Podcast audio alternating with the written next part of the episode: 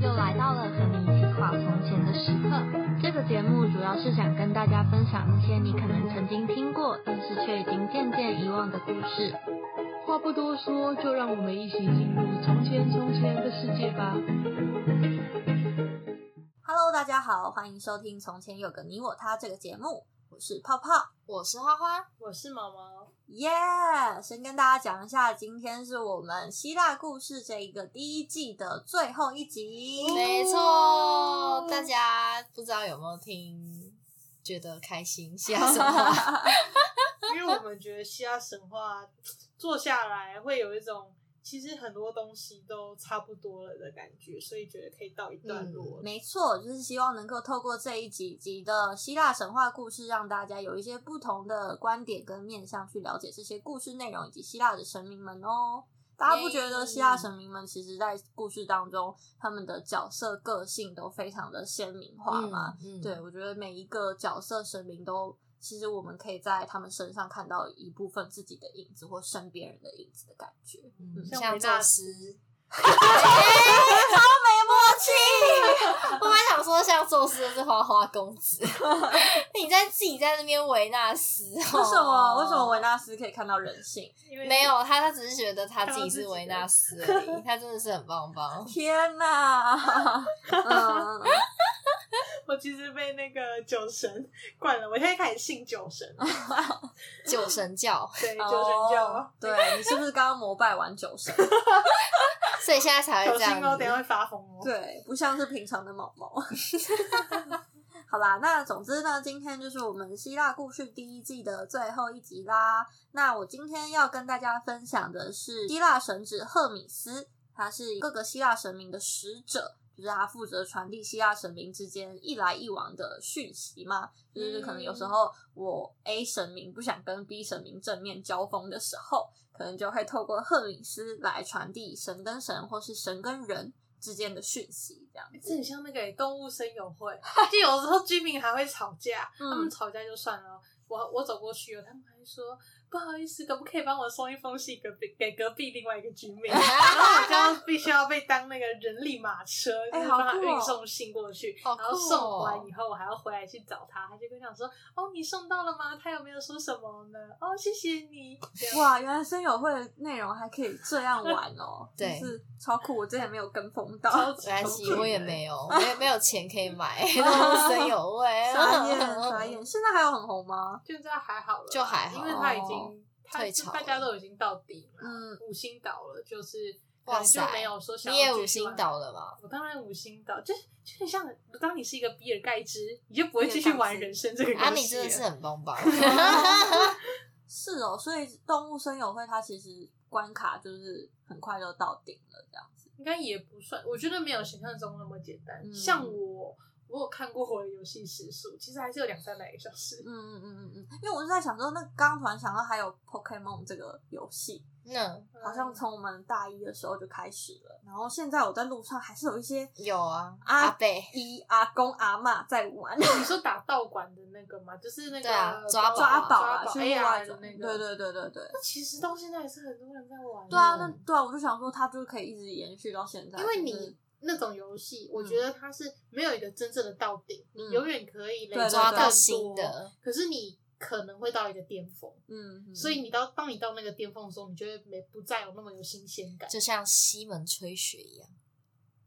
嗯 What？哈，他啊他也是，什么就是西是门高吹处雪不胜寒的感觉啊！他一生都在寻找有人可以跟他打一架，然后战胜他。哦，这是中国的故武事侠小说哦啊，你们没有看过啊我哪吗？一知道谢部？谢哪一部？给我讲《出水来。浒传》 哦，不不丢是啊，脸！你不如不讲话。陆小凤啊， 什么？是陆小凤 吧？哎，妈妈妈妈尴开尬始了尴尬了 Google，Google 毛毛开始露出怀疑的眼神。 好啦，那我们今天就赶快回到正题，就是想要跟大家分享赫米斯的故事，因为大家会喜，嗯、通常印象比较深刻就是赫米斯他是传递讯息的使者嘛。嗯可是我今天想要跟大家讲的是，赫米斯他在刚刚出生的时候，曾经干过偷拐抢骗的故事，这应该比较少人会知道了。那我就先嗯从赫米斯的诞生开始讲起吧。那其实赫米斯呢，他就是天神宙斯跟山林女神美雅之间所诞生的爱的结晶。但是呢，赫米斯他在刚诞生，从美雅身上诞生的第一天还不到二十四小时的时候呢，他就干了一件偷拐抢骗的事情。他在晚上的时候呢，因为他跟美雅是一起住在山山里的山洞里，但是他是晚上的时候偷偷从那个山洞里面跑出去，趁他妈妈美雅在熟睡的时候，他偷偷跑跑跑。 不到二十四小时，对啊， 那也太会了吧。 超酷的，不愧是神明的儿子 嘛。对，真是什么都不奇怪。没不到错二十四小时是那个把人还皱皱的那个时 候，哎，出生还不还皱皱的那个时皱皱候，吗？不是皱皱哎哦吗还是一个猴子的时候。对耶，对， ？Oh my god，很可爱。可能身上还有一部分脐带还没然后剪跑掉出。来，人家想说这是人是鬼，对，那没见。好恶心哦！好，然后反正他就从那个山洞里面跑出来，然后跑跑跑跑跑跑到了阿波罗饲养牛只的牧场里，那就把那个牧场里面的门给打开。把这五十头牛全部放出来，那带着这五十牛头牛呢，在月黑风高的夜晚开始，前面走几步，后面走几步，左边走几步，右边走几步，这样来来回回一直走来走去。大家知道为什么要这样吗？可能他是要跳跟 tango 对，他跟牛一起跳舞吧，嗯在夜晚的时候跟牛一起一起吻共舞呃，一起共舞。天哪，好浪漫哦！在他还不到二十四小时 的时候，对，那个画面有点恐怖有欸，点奇怪。一个那种恐怖片会发生的事情零碎婴孩跟五十只牛在跳舞。哎，到底是什么事件的发生嗯呢？嗯嗯，好了，那他其他其实不是在，他们其实不是在跳舞，就是赫米斯他之所以这样做，是为了掩盖牛只们在走路的时候踩在地上的所留下的脚印。因为当今天他们这样来来回回、左左右右走来走去之后，到时候阿波罗如果发现他的牛不见的时候，并不能靠着这些脚印来找到他的牛只究竟跑去哪里了。嗯，对，所以赫米斯超级聪明的欸，这个零碎婴孩， 然他后超强。对啊，他就带着他们就四处的跑来跑去，然后游荡。那后来赫米斯他晚上玩累了，他就想说啊，肚子有点饿，那他就把其中五十只里面的两只牛杀掉，杀来吃。不是说牛是他的好朋友吗？他怎么可以把牛吃掉？ 呃，可能肚子饿了吧，毕竟零碎婴孩。反目也太快了吧？对呀、啊，好哎、坏哦至少他不是躺在地上那边乱哭，就是婴孩如果肚子饿，就是开会开始哭嘛。他已是经不是个婴孩 了，他可以偷牛，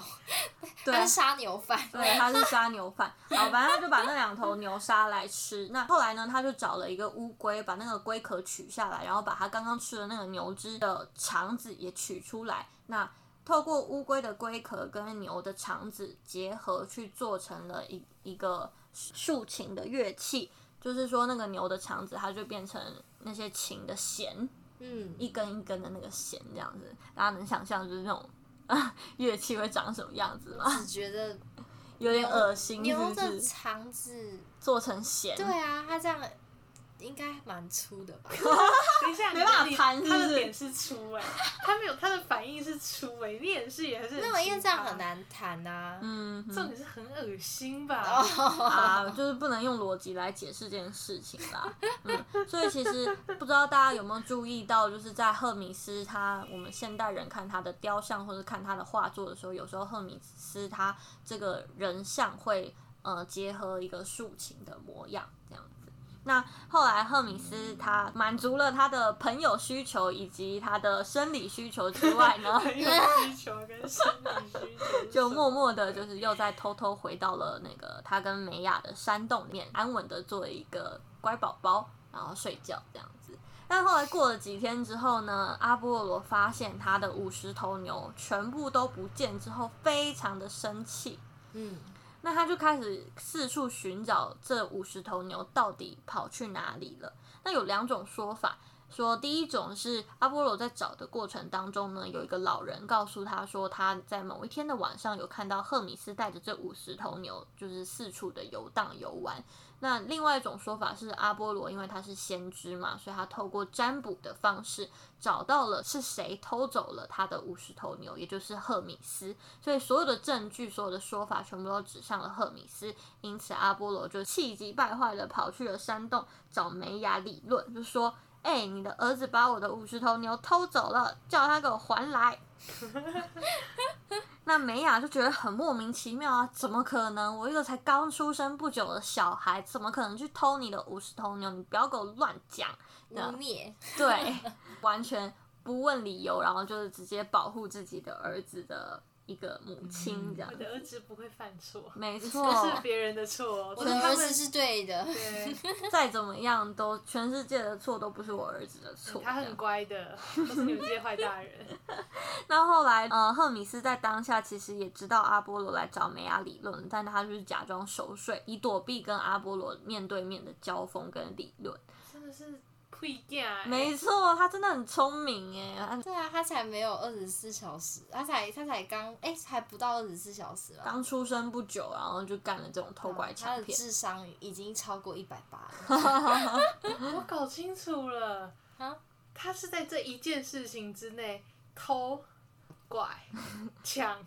骗，对啊，没错，嗯他是很会欸、全部都有做到。就是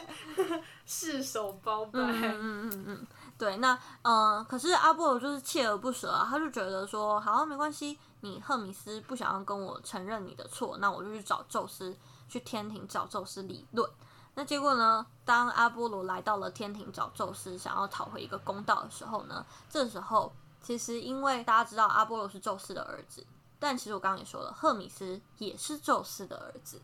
所以这个时候宙斯只说了一句：“呃，我不知道、欸，哎，嗯，你可能要再想想看，找找看办法。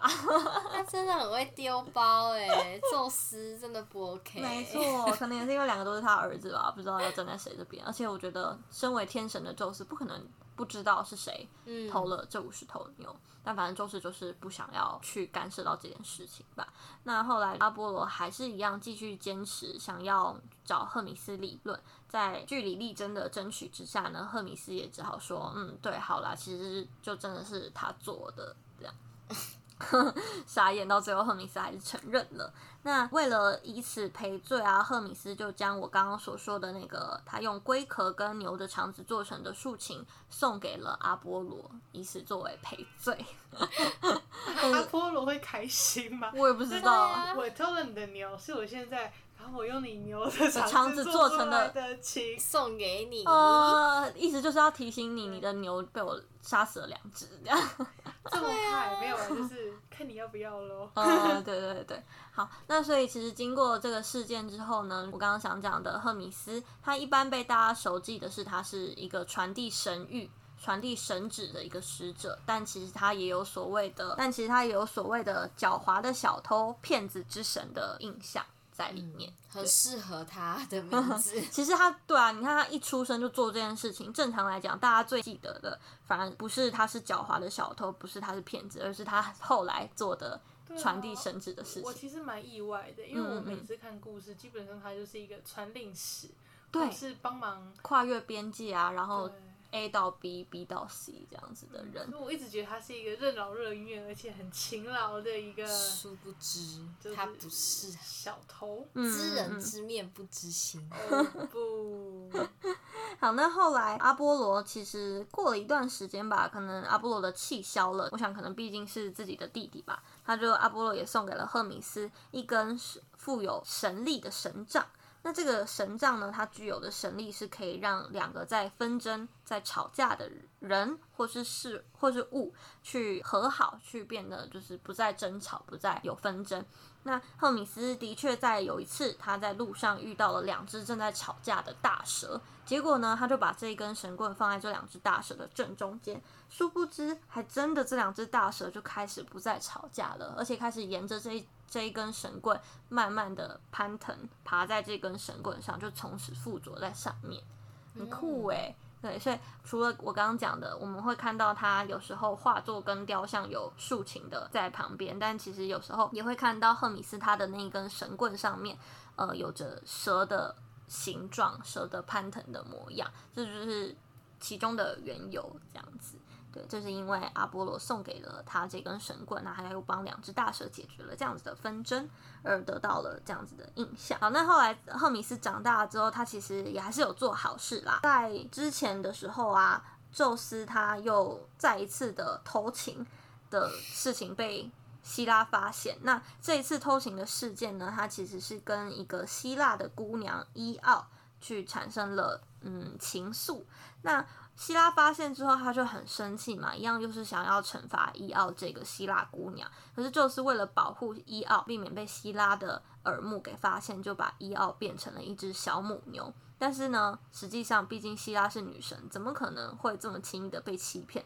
所以他还是找到了这只小母牛，并把这只小母牛抓给那个白眼巨怪阿高斯，也叫做阿尔戈斯的这个有一百只眼睛的怪兽，哦去二十四小时的盯着这一只小母牛。那为什么？对，超可怕的，我觉得有点恶心，因为一百只眼睛就是长满全身嘛。对好像那啊，个西巴西巴，哦，没有我没有知道大嘴鸟，哦哦童年的噩梦、欸那超恶哎、的。其实我觉得之前看大嘴鸟会觉得很可怕。对，嗯尤其是西巴，是西巴西巴，对西巴西巴，嗯，超怪的。晚上不睡觉，在就觉得窗户好像会出现西巴西 咦巴。哦小朋友的噩梦，对啊，那其实那这只白眼巨怪就是我们这个希腊姑娘伊奥的小母牛的噩梦，因为这个白眼巨怪啊，它在晚上的时候睡觉的时候，它只会闭上一只眼睛来睡觉，剩下九十九只眼睛都是张开，然后盯着这只小母牛的，所以你就知道这有多痛苦。对，他很尽 责，没错，成为宙斯的情人，可能通常都没什么好下场。都这都要被监视。嗯嗯嗯，那所以因为伊奥这样子受苦，宙斯看不下去，所以就只好拜托他的儿子赫米斯来帮忙拯救这位希腊姑娘伊奥。那于是他就派着赫米斯跑呃跑去找了这只白眼巨怪。那赫米斯他就开始呢，用一支神奇的木笛，吹着婉转悠扬的乐曲来催眠这一只白眼巨怪。那甚至还讲了非常冗长的故事，来让这个白眼巨怪卸下心防，然后放松警戒。就在他放松的时候呢，赫米斯就一刀把这个白眼巨怪的头给砍下来，解救了这一只小母牛，解救了伊奥。可是呢，你就知道，因为希拉毕竟还是一个非常善妒又狠心的女神，她还是不想要放过伊奥这个所变成的小母牛。于是，宙斯就在嗯非常痛苦的情况下恳求希拉说：“拜托你放过她，我再也不会追求伊奥这个姑娘了。”不 敢说我不追求一样， 对懂吗懂吗？他不敢说我再也不外遇了。哦，那是绝对啊哦的，他不外遇他就不是宙斯。没错，我倒是没有想到这个部分。好，总之呢，赫米斯就是解救了伊奥，那也透过宙斯的恳求，让希拉放过了伊奥，所以这也是嗯，算是赫米斯在长大之后有做过的其中一件好事吧。好，那再来最后是一样又回到了赫米斯到底为什么会成为传递讯息的使者。的原因是因为宙斯后来看到了赫米斯的潜力吗？就送给了他一双会飞的鞋子跟一顶有翅膀的帽子，那让赫米斯可以在空中飞来飞去。我是觉得也其是实蛮一有趣的。一般的神应该也可以飞在空中啦，不太需要特别有翅膀的鞋子。他想要把它弄成像那个盗贼的形象，对不 对？就是玩游戏有没啊有玩过，那盗贼啊，就是速度的那种，哦呃速度加成 型。啊那后来就是因为宙斯给予了赫米斯这些礼物吧，会飞的翅膀的鞋子啊，然后跟帽子，也就让赫米斯成为了慢慢的成为了神跟神、神跟人之间传递讯息的使者，甚至呢，赫米斯是除了冥界的呃黑蒂斯跟冥后波瑟芬尼。以外的第三人还能够自由自在的往返阳界跟阴界，然后赫米斯他是负责带领着凡凡间死掉的人的灵魂的向导，引导的这些亡魂到阴间去安息的传令神。这样子哦，嗯嗯嗯，就是他有着三个身份，一个身份是我刚刚说他从出生的时候他会偷拐抢骗嘛，所以他可以被称之为狡猾的小偷、骗子之神。那再来第二个身份呢，就是传递神跟神、神跟人之间的讯息的使者。那第三个身份呢，其实有点从第二个身份衍生过来，就是负责去引导亡魂到冥界安息这样真子。是我觉得比较特别的地方就是它能够平安的往返阳界跟阴界，因为之前我们有讲过其他的希腊故事，你如果要到冥界的话，基本上你都是必须要付出代价的。但他不用。对，但是它是唯唯三可以自由往返往返的人，呃往返的神这样子，嗯嗯对，对耶，还蛮酷。好，那总之今天呢，就是跟大家分享赫米斯的故事啦，希望你们对他有一个不一样的了解。有还蛮，我觉得还蛮酷的，因为之前真的是对他的印象就是手呃叫什么有翅膀嘛，然后飞很快，然后就是一个任劳任怨的，工具人， 对，啊他就是一个邮差啦，啊对，我刚刚想讲啊，就是他就对是一个邮差，我神他就是一个神的邮邮差差这 样。我比较糟糕，工具人，但其实因为我之前蛮常看，就是类似那种希腊的同人小说嘛，嗯然后他们那时候就有讲讲说他其实是就是偷窃偷窃之神，然哦，后你之前就呃有对看过，有人他提很过，会，就是他很会骗人， 嗯，飞贼，嗯，对，反正我就觉得说哦蛮有趣的，但我是真的比较少听到说他可以往返冥界，跟杨姐这样子，嗯，嗯，所以你是说他是可以，他是可以带着冥界的鬼魂，嗯，然就后人死了，嗯你的身体不是会就是留在阳界嘛，嗯但你的灵魂会就是可能出窍吧。那对啊，因为人死掉，然后灵魂出窍，嗯那赫米斯带着这个灵魂来到了阴间，然后让他能够找到他在阴间的第二人生嘛，这样子的感觉。嗯嗯嗯嗯。嗯，哦因为不是说就是照冥界的话，还会有一个渡河的人，对啊，对，就是赫米斯带着他到到那个哦渡渡河嗯河的那个人让。哦，有他渡只到那一块而已，他的业 务他的业务只到那一边，就是他没有再继续下去哦他。分工比较细吧，对不我 对？就到这里喽，拜拜。这么简我单先，走一步喽。看看是我的鞋子哦，对对对对我不会带你飞过河哦。嗯对，没错没错，我就送你到这里了。嗯没错没 错。好，那希望大家会喜欢我们今天赫米斯的故事啦。那再来之后，我们可能就会开始做其他不是希腊神话的故事。目前可能预计会想要做有关于比较贴近我们或是观众们的生活的，嗯、或是文化的一些台湾本土嗯台湾的故民事俗。故事，嗯，花花的手机掉了。对他扑通的一声，看来他很希望我可以换手机，起来啦，iPhone 十二，手机啊，等十三好了。十三个买不起我也我也有吧？考虑要什么鬼啊等十三嘞，真假我约在半年哦，嗯嗯。啊。换起来，换起来，换起来。好，那希望大家会喜欢我们的节目。如果喜欢的话，不要忘记在 Apple Podcast 给我们打五颗星的评价五颗星的评价、留言、按赞、订阅、分享。 分享给你所有的朋友，分享分享周琦。